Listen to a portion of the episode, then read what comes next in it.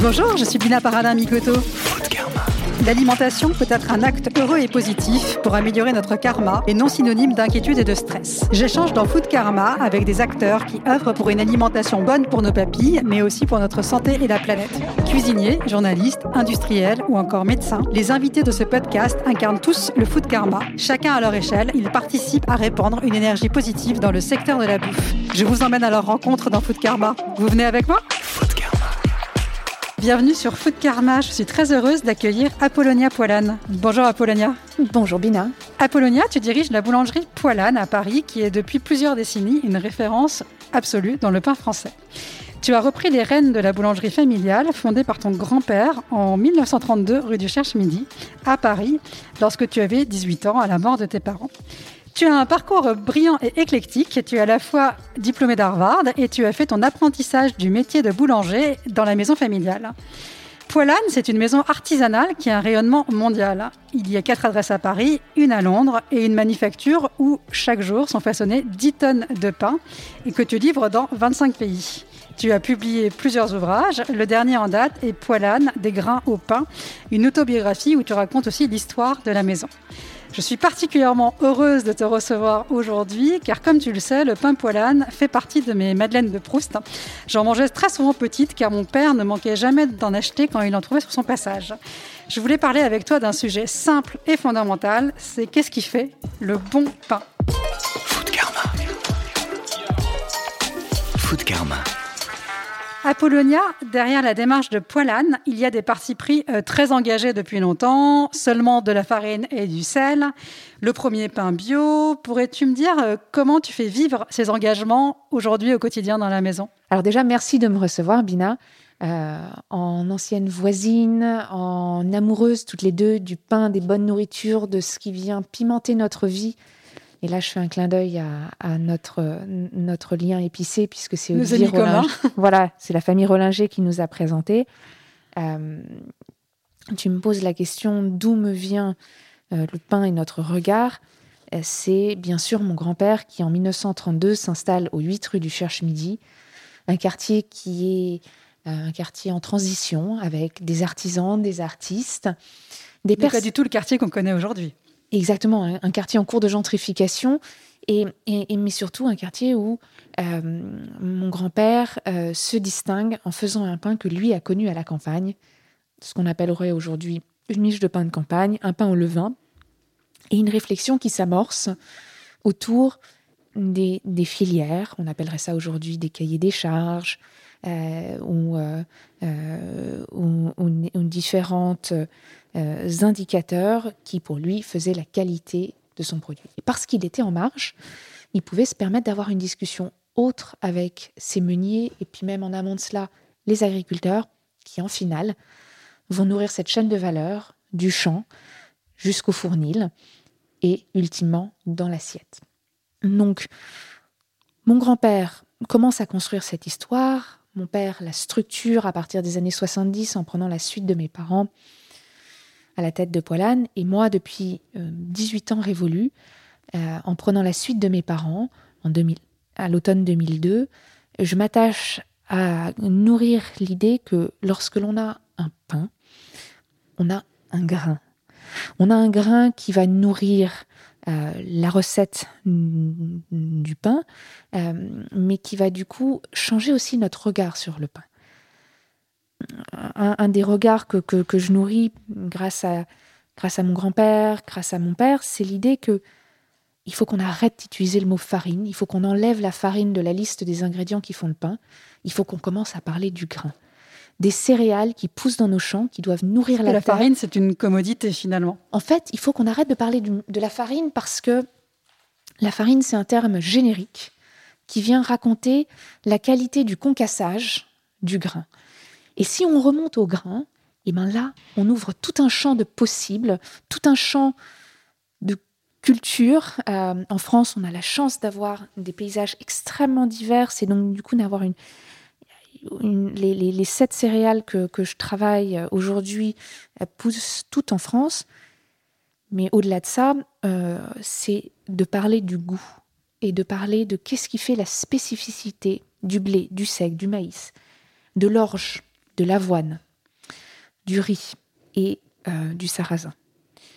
Et ces différents, et ce regard-là, j'aimerais qu'il façonne les générations à venir et que lorsque l'on dit euh, je, je, vais faire du pain, euh, ou lorsque je vais manger du pain, qu'on commence à s'intéresser aux céréales qui vont faire la fabrication de ce pain-là. Aux produits qui sont issus des champs. Exactement. Et donc ton grand-père, en 1932, a cette démarche qui est finalement déjà euh, de grande qualité. Aujourd'hui, en 2021, c'est quoi euh, tes, sujets euh, que tu travailles au, quotidien pour poursuivre cet état d'esprit? Alors, déjà, nourrir ce qui maintenant est devenu un cahier des charges. mon grand-père avait des discussions, les technologies ont évolué et maintenant on peut vraiment travailler à à ce que ce qui se faisait par tradition orale maintenant se structure par écrit parce que nos technologies le permettent et parce que on est au 21e siècle. C'est euh, une réflexion, hum, je, vais utiliser des mots un peu consacrés, un peu bateaux, mais, mais qui vont être évocateurs. La filière. Et c'est de commencer déjà par le champ. C'est bien sûr la qualité du grain, mais en fait, si on ne parle pas de la terre, on n'a rien.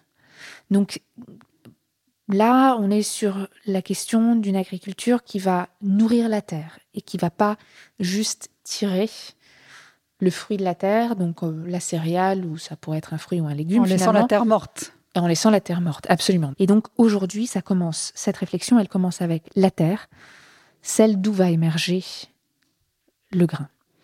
Ensuite, une fois qu'on a récolté ces petits fruits, ces petits bijoux de la terre, c'est qu'est-ce que l'on fait pour s'assurer que ce grain-là, il nous donne le meilleur de ce qu'il a en lui.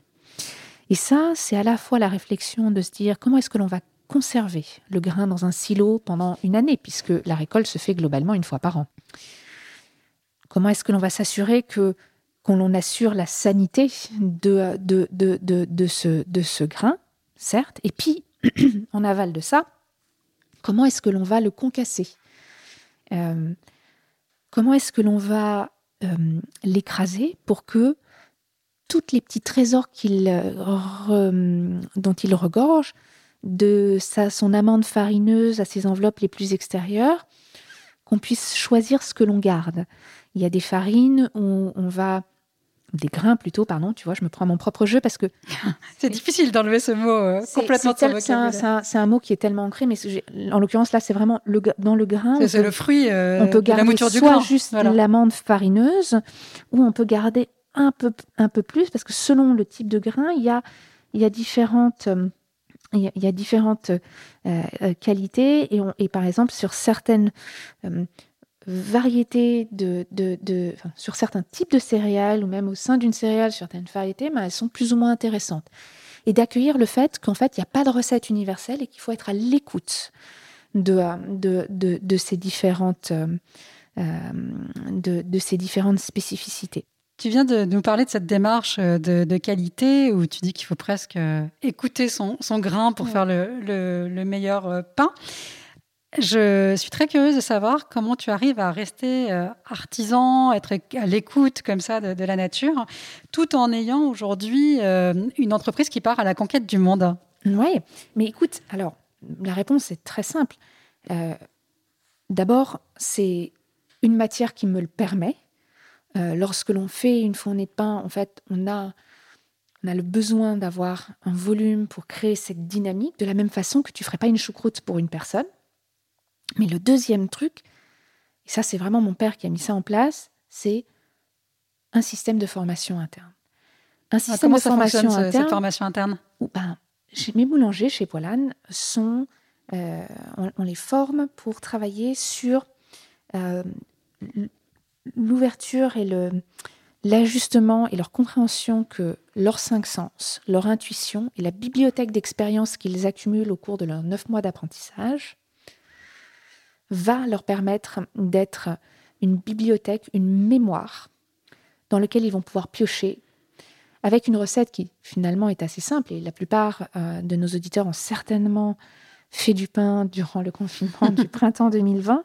Mais ce qu'ils auront vu, c'est que en faisant le même geste tous les jours, on n'a pas le même résultat.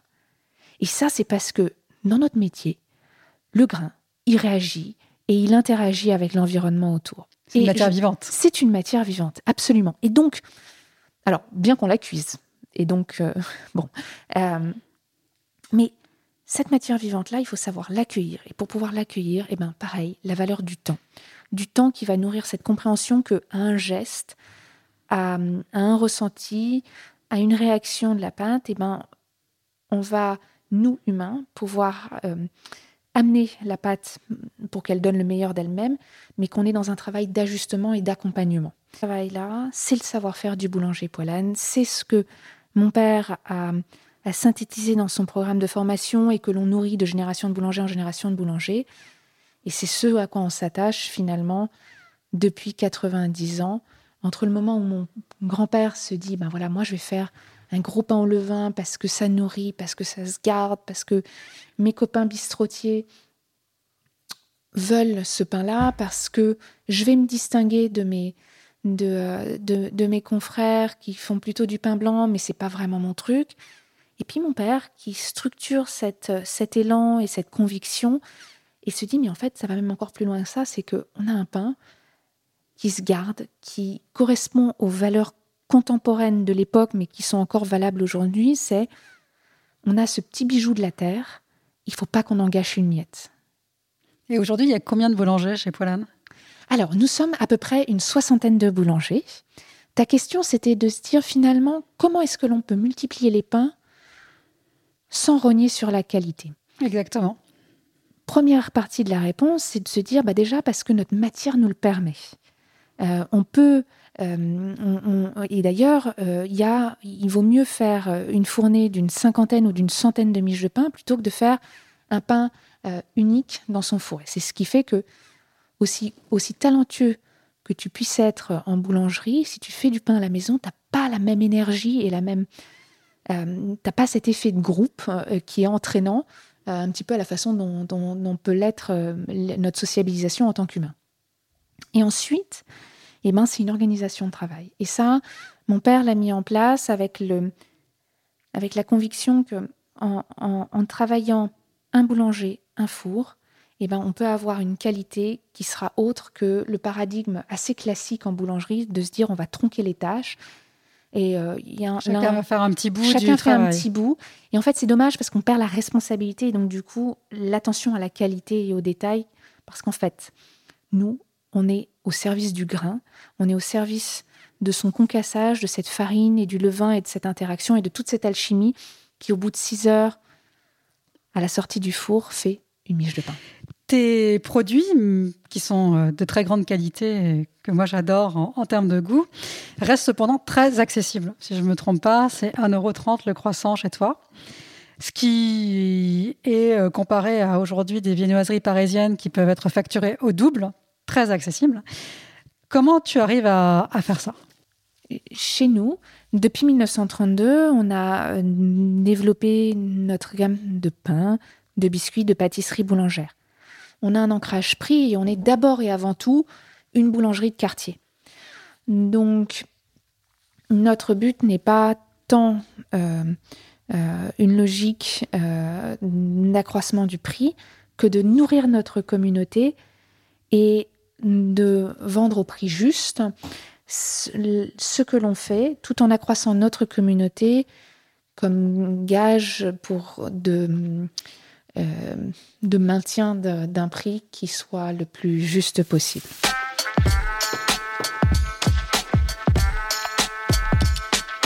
Apollonia, quand tu rentres dans une boulangerie qui n'est pas la tienne, Oui. que regardes-tu pour savoir si le pain est bon?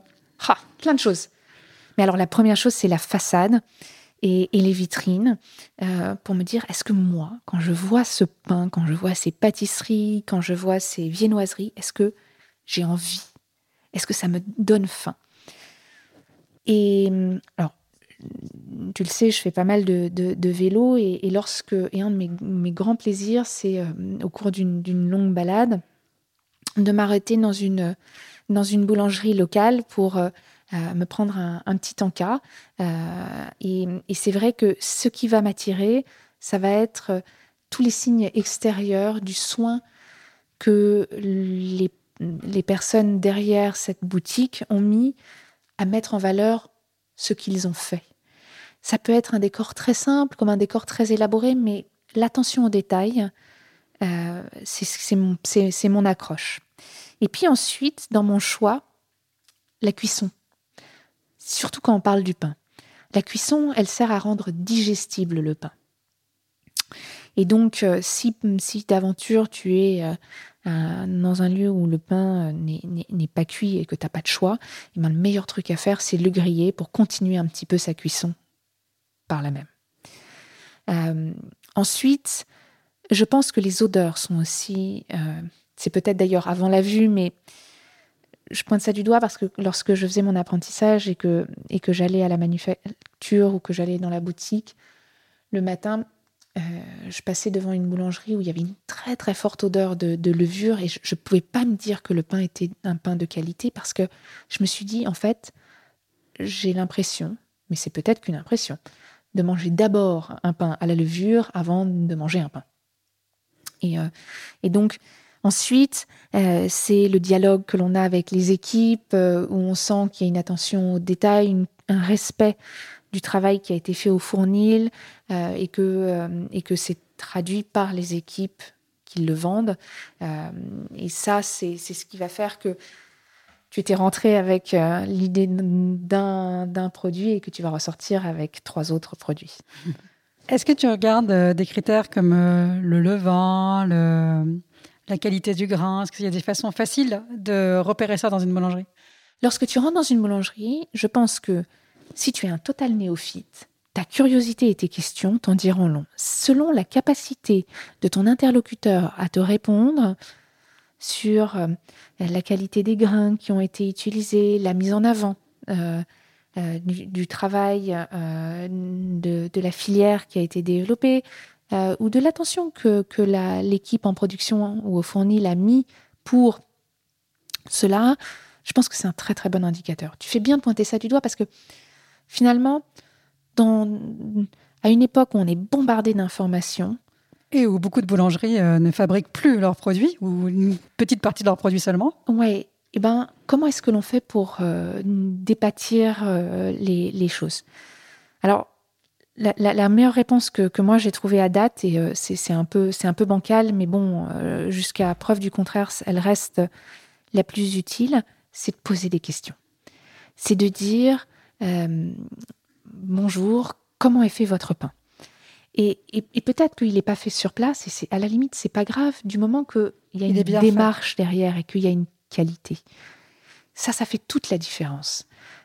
Peu importe finalement que qu'il n'ait pas tel label, qu'il n'ait pas rempli tel critère euh, ou qu'il n'ait pas tel ingrédient. Finalement, ce qui compte, c'est que ce mais ça peut être une, pâtisserie ou une viennoiserie, que tu sentes qu'il y a une intention derrière et qu'il y a une réflexion qui a nourri de bout en bout la chaîne de valeur que tu vas porter à ta bouche. Tu proposes beaucoup d'idées pour cuisiner le pain. Quelle est euh, ton ma motivation justement là-dessus derrière? Ouais. Écoute, la question du pain et quelle est sa place? Alors évidemment, c'est le pain qui accompagne ton plat, ton repas, euh, que ce soit euh, pour rincer la bouche vers le plat suivant pour mettre en valeur un ingrédient ou un autre. C'est aussi euh, une assiette euh, ou, euh, un contenant. Je pense au sandwich et aux tartines. Mais pour moi, il y a une autre place au pain. Et elle me vient de ce que, historiquement, on ne peut pas se permettre de cacher le pain parce que c'est une denrée rare et tant on comprend la valeur, essentiellement parce qu'on on a encore un lien avec la terre relativement proche. Et cette place, pour moi, c'est le pain en tant qu'ingrédient. Et c'est de se dire, le pain, c'est pas seulement une nourriture, c'est aussi un ingrédient. Et du coup, si tu switches ton, ton regard euh, et que tu te dis, mais en fait là, j'ai un morceau de pain qui peut devenir une chapelure, qui peut remplacer de la poudre d'amande, qui peut euh, faire une panure, euh, qui peut venir épaissir une soupe. On disait mitonner parce que historiquement, on rajoute de la mie de pain avant euh, la maïzena pour épaissir la soupe. mais c'est aussi le pain qui peut servir de support pour des épices et en faire un crouton. C'est aussi euh, le pain qui peut être un biscuit. Euh, je pense à, à, hum, Michel Guérard et Julie Andrieux qui, euh, dans un livre, m'ont fait découvrir qu'en réalité, les charlottes, initialement, n'étaient pas faits avec des biscuits, mais étaient faits avec du pain. Alors moi, j'avoue que j'ai un grand échec en cuisine. c'est mon seul échec, c'est le levain. Le levain Est-ce que tu peux me donner un ou deux tips pour me relancer? Ouais, ouais. Alors écoute, déjà, euh, déjà, n'aie pas peur euh, de de- d'essayer et, et de, et de réessayer. C'est-à-dire que demain ton levain meurt, et ben c'est pas grave. Euh, tu, tu recommences. Je suis pas du tout, j'ai, je suis pas extrémiste parce que surtout à la maison, tu as cette difficulté où tu as l'absence de ce volume critique qui, est si particulier à notre à notre métier et qui améliore sensiblement le, le- la, qualité de nos, de nos produits. Euh, donc, moi, je dirais, euh, commence en, en, nourrissant ton, euh, ton levain, en te, en te donnant, un- par exemple, dans mon livre, moi, je, je le commence avec, avec un peu de yaourt. Et mon idée, c'est de me dire, j'ai pas, j'ai pas de, je suis pas extrémiste, je- j'ai j'ai pas de religion. Moi, On ce se je- faciliter la tâche. on va se faciliter la tâche pour commencer. Un peu, tu sais, comme quand tu montes sur ta moto et que tu mets un coup de Kickstarter. à un moment donné, il faut peut-être un peu céder, tu vois, et de, de- pour pouvoir lancer la première, ben, parfois il faut, il faut se donner un petit coup de boost. Et il n'y a pas de mal. Il n'y a pas de mal à ça. Euh, après, tout dépend de ton parcours et de tes envies. Si peut-être que tu vois, tu pourrais même me dire, écoute, moi en fait, j'ai pas envie de faire du pain au levain, ça m'amuse pas du tout. Ben, tu sais quoi Il y a plein de pains qui ne sont pas des bases de pain au levain où tu peux travailler un levain plus liquide, qui est beaucoup plus résilient, et que il n'y a pas de religion là-dessus. En fait, ce qui est merveilleux avec le pain, c'est que c'est un parcours où, selon tes sensibilités, selon ton intérêt, tu peux trouver ta voie. Par exemple, moi, mon levain en ce moment à la maison, il fait un peu la gueule parce que je l'ai pas, je, le- je le, je l'ai, je l'ai un petit peu, je l'ai un peu taquiné sur, euh, sur- et, et, et, et, et, euh, et donc du coup, ben, il me, il me demande un tout petit peu plus d'attention qu'il y a quelques mois où il était un petit peu plus en forme. Je j'ai pas toutes les réponses de pourquoi est-ce que il faut être très décomplexé sur le sujet. Euh, dans mon dans mon métier de boulanger, je suis vraiment dans la précision et dans la l'écoute. Mais par contre, à la maison, lorsque je suis avec mon levain, j'ai une compréhension que que, je suis dans un dialogue où, où j'ai pas toutes les réponses et que c'est un cheminement et que euh, tout seul à la maison avec, euh, avec mon petit pot de levain, eh ben, j'accepte qu'il peut y avoir des loupés. Et c'est pas grave. Et vraiment, j'insiste dessus parce que ton complexe, moi, je l'ai eu les premières fois où j'ai j'ai voulu comprendre le levain, euh, où j'ai voulu tester le levain, mais en fait, je faisais mes petits levains à la maison. J'avais euh, 16-18 ans, je faisais mes petits trucs et je me disais, punaise, j'ai totalement perdu ce truc-là, il, il a complètement viré, c'est dommage, j'ai gâché. Ben oui, mais en fait, plus que j'ai gâché, j'ai appris. Et, euh, et, et, et, donc, un autre tip, ce que je te dirais, c'est prends un petit carnet. euh, c'est une page de notes sur ton sur ton téléphone. euh, c'est euh, c'est un, document mm, virtuel ou, papier et tu notes. Et, tu, tu, et, ce dialogue-là, tu le notes pas tellement parce que tu vas euh, t'y référencer, mais c'est parce que ça va s'inscrire dans ton subconscient et, ça va alimenter ta compréhension de à telle action, il y a tels effets. Et petit à petit, ça va construire ta confiance en toi sur quelles actions il faut mener pour, le, pour, la, phase, pour la phase suivante. Food Karma. Le podcast qui nous invite à agir dans la bouffe.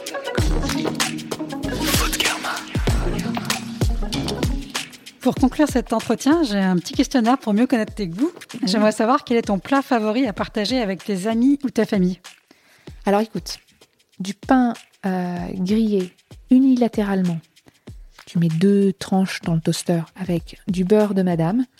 Euh, ça, pour le coup, c'est incontournable, c'est facile et, et, et en fait, il n'y a pas d'excuse pour pas l'avoir, pour pas le faire. Je peux penser à mille plats, mais celui-là, c'est quand même à la fin de la journée mon favori. Est-ce que tu as un plaisir solitaire, un plat que tu adores manger quand tu es seule? Alors, j'ai un plaisir solitaire, mais seulement parce que euh, j'aime bien prendre le temps de savourer euh, le, le- les goûts, le, le terroir et le voyage que ça procure, c'est le chocolat. Mon papa aimait le chocolat, il m'a transmis ce goût. Et j'ai découvert là tout un univers qui est totalement euh, parallèle à celui de la boulangerie, entre les terroirs, entre les, les, les, les, entre le travail euh, de, de, de, fermentation, mais aussi le travail de la création du chocolat. Et tout cet univers-là, c'est un univers où j'aime avoir cette première approche seule pour vraiment écouter le chocolat et m'ouvrir à, à, ce qu'il a à me raconter. Après, je partage. Euh, je suis pas... Mais j'aime bien avoir, j'aime bien croquer une première bouche seule. Est-ce que tu as un plaisir inavouable, quelque chose que tu aimes bien manger, mais dont tu sais très bien que ce n'est pas considéré comme bon? Euh, Pas, pas, pas, vraiment, à vrai dire. C'est vraiment le, le, le, le, chocolat et la, et la pâtisserie sont, sont mes petits péchés mignons. Mais en fait, je les assume complètement parce que parce que c'est oh là là. Si tu si tu prends une éclair au café, que tu manges dedans et que tu as, as, cette explosion du, de, de la pâte, du fondant, de la crème à l'intérieur et le goût du café, c'est juste merveilleux. et euh, et euh, mais en fait, je, je, je, l'assume totalement, donc je sais pas si c'est inavouable. Quelle est ton épice préférée Alors, mon épice favorite, euh, je crois, c'est le gingembre, parce que j'aime beaucoup d'épices, mais ce que j'aime avec le gingembre, c'est que il se prête à la fois à la cuisine sucrée et salée. Et que euh, là, c'est Olivier qui m'a, Olivier Rollinger qui m'a euh, qui m'a soufflé cette compréhension du, gingembre comme euh, qui prolonge le goût. Quel est ton premier souvenir d'épices? Mon premier souvenir d'épices, je pense que c'est alors celui qui me vient en tête, c'est, le safran, parce que le safran quand on est petit n'a pas une n'a pas un parfum particulièrement n'a pas un goût particulièrement agréable et pourtant son odeur est particulièrement enivrante. Le safran a quelque chose de mystérieux et merveilleux, quelque chose qui fait rêver, euh, mais qu'on n'apprivoise pas tout à fait. Quel est ton dernier coup de cœur au restaurant ou en livraison? Mon dernier coup de cœur en livraison, euh, puisque ça fait quelques mois que je ne suis pas allée au restaurant, euh, ce sont les pizzas et les pâtes que jamais je n'aurais imaginé pouvaient être bonnes arriver chez toi et où j'ai vu tout, tout le, le soin et l'attention que différents restaurateurs avaient mis à réfléchir à la façon et au temps euh, qui va être qui va passer entre le moment où le plat sort du, de la cuisine du fournil jusqu'à chez toi et de me dire ça c'est épatant. Au bout, de, au bout de la rue du Cherche-Midi, il y a le restaurant Le Cherche-Midi, mhm. qui est un restaurant italien. Et mm, ils avaient des, une proposition durant le confinement euh, qui, dans l'assiette, me rappelait à cette, cette petite table, cette nappe rose que tu as, que tu as sur, sur les terrasses. Euh, j'ai en tête, tu sais, tout le bruit du restaurant euh, et, toute l'ambiance, alors qu'en fait, j'avais une assiette devant moi qui était à emporter. Aujourd'hui, il y a une urgence pour mieux manger. Quelle est selon toi la priorité numéro une pour qu'il y ait une meilleure alimentation accessible au plus grand nombre? L'éducation. L'éducation, la compréhension d'où vient euh, ce que l'on mange, mais surtout la terre. Euh, c'est bien de dire, euh, c'est bien d'acheter telle qualité d'ingrédients, mais la terre. Parce que c'est elle qui va assurer que demain, on aura quelque chose de bien et de bon. Apollonia, merci beaucoup. C'était un grand plaisir d'échanger avec toi. C'était un plaisir de partager ce moment avec toi, Bina. Merci infiniment. À bientôt. À bientôt. J'espère que cet épisode vous a plu. N'hésitez pas à le noter 5 étoiles sur votre application favorite. Abonnez-vous à Business of Bouffe pour retrouver tous les épisodes de Food Karma. Retrouvez mes aventures sur mon compte Instagram, Bina Paradin, ou sur mon blog, karmajoie.com. Merci. Food Karma. Le podcast qui nous invite à agir dans la bouffe.